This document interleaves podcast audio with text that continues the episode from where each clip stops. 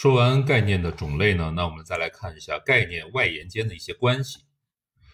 客观事物是互相联系的，那反映事物概念之间也都是互相联系的。概念间的关系既表现在内涵方面，也表现在外延方面。而形式逻辑主要是从外延方面研究概念之间的关系。我们说过呀，概念的外延所反映的是一类一类的事物。从外延方面考虑。两个概念所反映的两类事物可能是重合的，也可能是毫无重合的。而重合与非重合的情况也是有各种各样的。为了形象地表示概念外延间的各种关系，18世纪瑞士数学家欧勒也翻译成欧拉，首先用圆圈来图解这些关系，史称欧勒图解。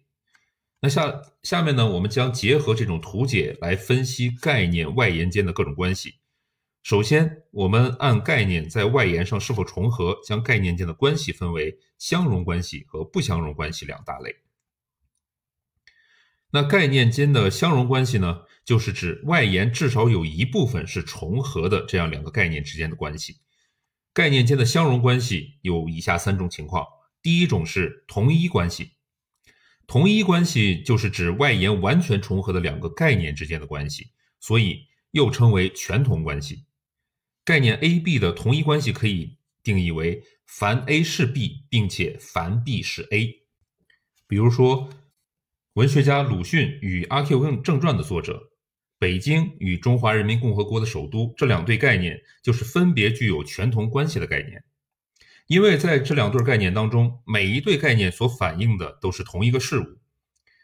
那就是说它们的外延是完全相同的。这就是说，A、B 两个概念呀是同一的。当且仅当凡 A 都是 B，并且凡 B 都是 A，概念间的同一关系呢，可以用圆圈 A 和 B 两个完全重叠的圆来表示。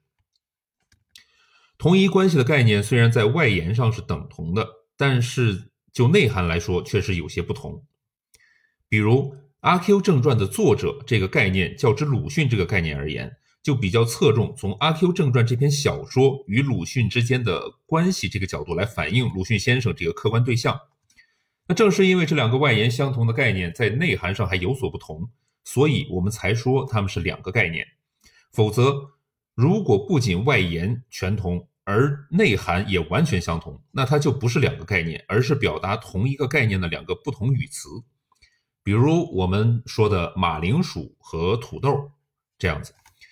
那由于具有同一关系的概念在外延上是重合的，就是指的是同一个事物了。所以呢，我们在讲话和写作过程当中将两者互换运用，一般也并不违反这个逻辑的要求。那不仅如此呢，有时候我们还需要有意识的去进行这种代换，以使我们在需要多次使用某一概念时，避免用词的重复，从而增加言语和文章的修辞色彩。在这里需要特别注意的是什么呀？就是我们一定要避免将实质上不具有同一关系的概念当做同一概关系的概念来处理，否则呢就会犯混淆概念或偷换概念的逻辑错误。比如有这样一段话：日用品同人民日常生活的关系极为密切，举凡衣食住行，从物质生活到文化生活都离不开它。因此，我们要重视百货的生产，以满足人民日益增长的需求。那这段话其实是有一个逻辑错误的，错误就是作者把日用品的概念和百货的概念这两个本来不具有同一关系的概念，当做同一关系的概念来使用了。前面讲的是日用品，后面却改成了百货，那就是把这两者视为等同的一个东西了。我们知道，日用品指的是我们日常生活必须要用到的物品，那并非就是商品；而百货却指的是商店里出售的货品，是商品。所以呢，这两个概念呀，它其实显然是不具备同一关系的。但是作者却误认为这两者是具有同一关系，在行文中就用后者替代前者，从而犯了混淆概念的逻辑错误。那第二对关系是从属关系。从属关系是指一个概念的外延包含着另一个概念的全部外延，这样两个概念之间的关系。比如劳动产品和商品、学生和大学生这两组概念都分别是具有从属关系的。因为劳动产品概念的外延包含着商品概念的全部外延，而学生概念的外延也包含着大学生概念的全部外延，所以呢，两组概念分别具有从属关系。在具有从属关系的两两个概念当中，外延大的概念称为属概念，外延小的概念称为种概念。概念间的从属关系是一个大圆包含着一个小圆。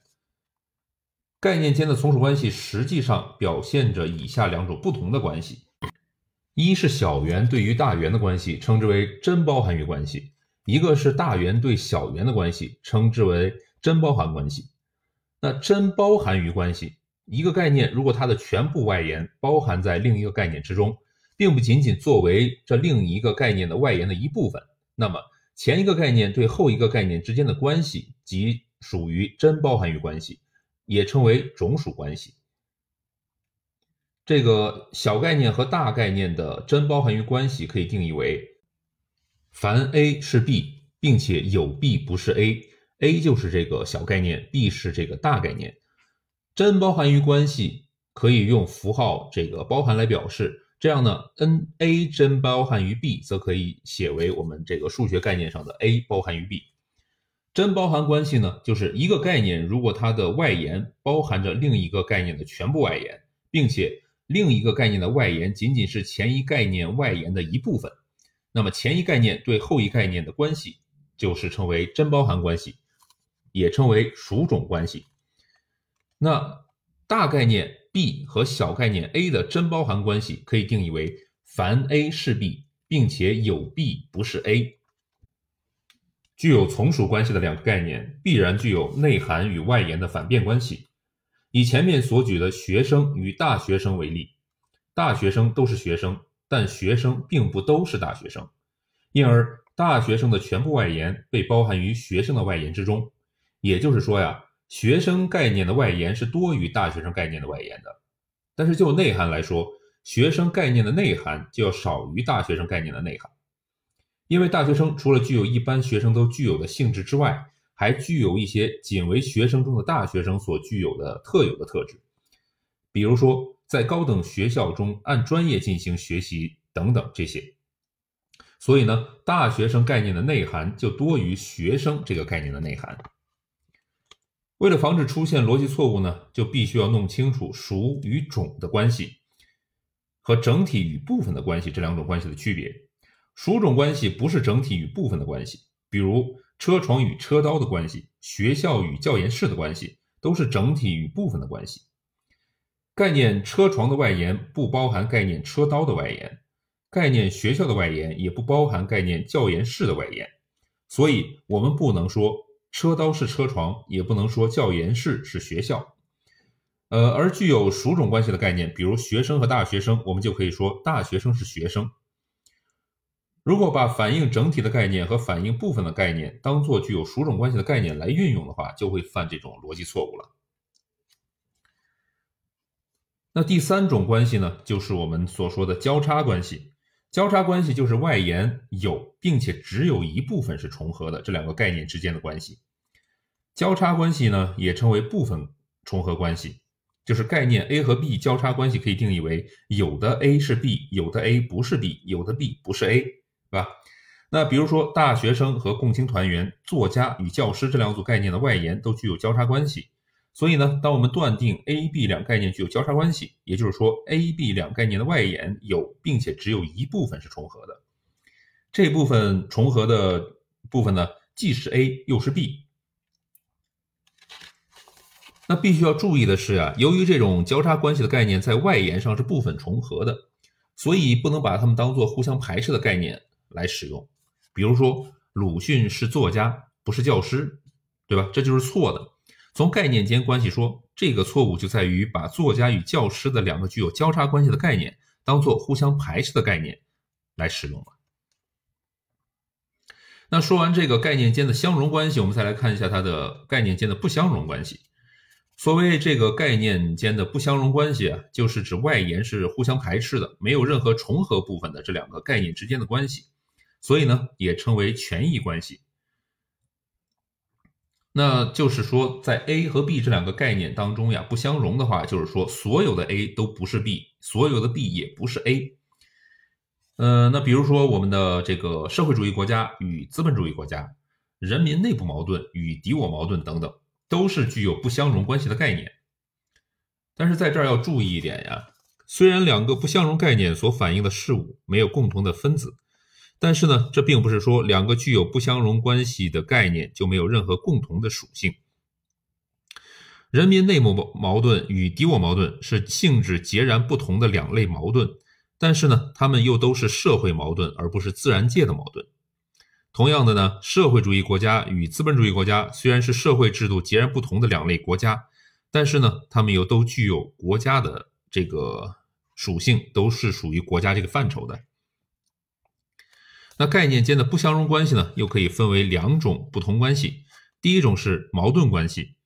那矛盾关系是什么呢？就是说呀，两个概念之间的关系，就是两个概念的外延是互相排斥的，而且这两个概念的外延之和穷尽了它们属属概念的全部外延。比如说，金属与非金属，正义战争与非正义战争。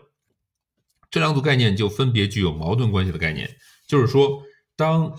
A 和 B 两个概念的外延互相排斥，并且 A 和 B 两个概念的外延之和等于它们的属概念 C 的外延，就好比是两个半圆，对吧？拼起来是一个完整的圆一样。那这个时候呢，我们才能说 A 和 B，也就是我们分别的两个半圆的这个概念呀，具有矛盾关系。那具有矛盾关系的两个概念，往往一个是正概念，一个是负概念。呃，比如说上述我们所说的两组概念，但也也有这种啊具有矛盾关系的两个概念都是正概念，比如说阳极和阴极，男运动员和女运运动员这两组概念分别都具有矛盾关系，但是呢，它们都是正概念。那不相容关系的两第二个关系是反对关系，反对关系是是这样的啊，就是两个概念的外延是互相排斥的。而且呢，这两个概念的外延之和没有穷尽它们属概念的全部外延，跟上一个相反。上一个是，呃，这个穷尽了它属概念的全部外延，这个反对关系是没有穷尽它属概念的全部外延的。呃，比如说这个社会主义国家和资本主义国家这两个这对概念的外延之和不等于国家这个属概念的全部外延，对吧？因为我们知道的，在呃，比如说像呃。有资本主义国家，有社会主义国家，还有一些其他的一些古老的一些部落，对吧？我们这个我们是有很多的。呃，因为国家它就像我们之前还说的，包括什么封建主义国家呀、奴隶制国家这这种这样的这这些不相容的概念。那由于这个社会主义国家和资本主义国家这一对不相容概念的外延之和小于他们的属概念的外延。因此呢，这对属概念之间的关系就称为反对关系。这就是说呀，当我们所说的这两个概念，比如说就是以 A 和 B，当我们所说的 A 和 B 两个概念的外延互相排斥，并且 A 和 B 两个概念的外延之和小于它们的属概念 C 的时候，小于它们的属概念 C 的外延的时候呀，A 和 B 两个概念才具有反对关系。概念间的反对关系呢，就是一个我们还是用圆来表示它，它只是两个加起来只占了它的一部分，不是它的全部啊。那从我们刚刚说的这些叙述当中可以知道呀，A 和 B 两个概念具有矛盾关系还是具有反对关系，就看它相对于这个概念 C 属概念 C 是具有